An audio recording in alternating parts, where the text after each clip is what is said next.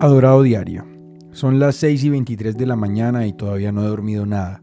Pero antes de proceder a contarles el reto del día de hoy, voy a recordar esos tiempos bellos y hermosos llenos de diarios simples y sin grandes proposiciones. Diarios salidos del corazón y sin pretensiones más allá de la mera contemplación estética y sonora.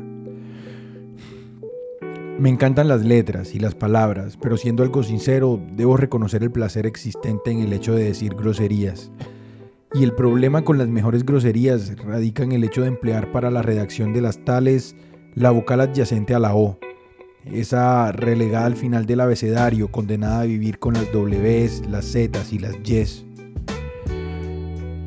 Pero en este diario no se habla de las consonantes y las vocales. Hoy voy a retomar los días gloriosos de mis picos creativos y voy a intentar llenar de palabras estos párrafos tratando al máximo de sortear la presencia de la horrible letra esa.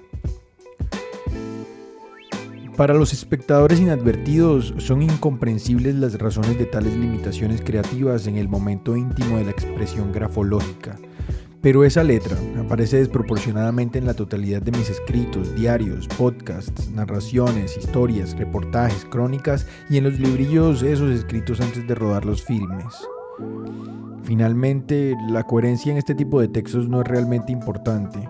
El diario de las IES no es precisamente brillante, y este, al ser hijo del insomnio, no va a pasar a la historia como esa pieza de sonido digna de oír en momentos posteriores al fin de mi vida. Idolatro a cantantes como J Balvin. Me encantaría hablar de la canción recién salida creada en colaboración con el artista fabricante de beats detrás de éxitos famosos del conejo malo como Calladita llamado Tiny. Pero la complejidad administrativa de este reto convertido en diario me impide meter en este pedazo el nombre de la canción el elemento necesario para la vida, importantísimo al momento de nadar o de apagar incendios.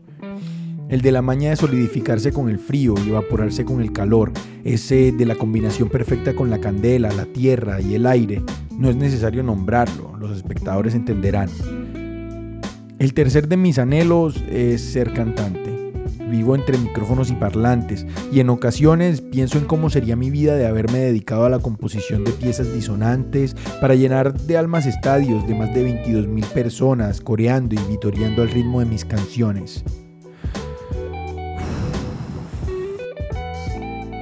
Universalicemos ultraderechistas ultrajando últimamente universos unicelulares unificados.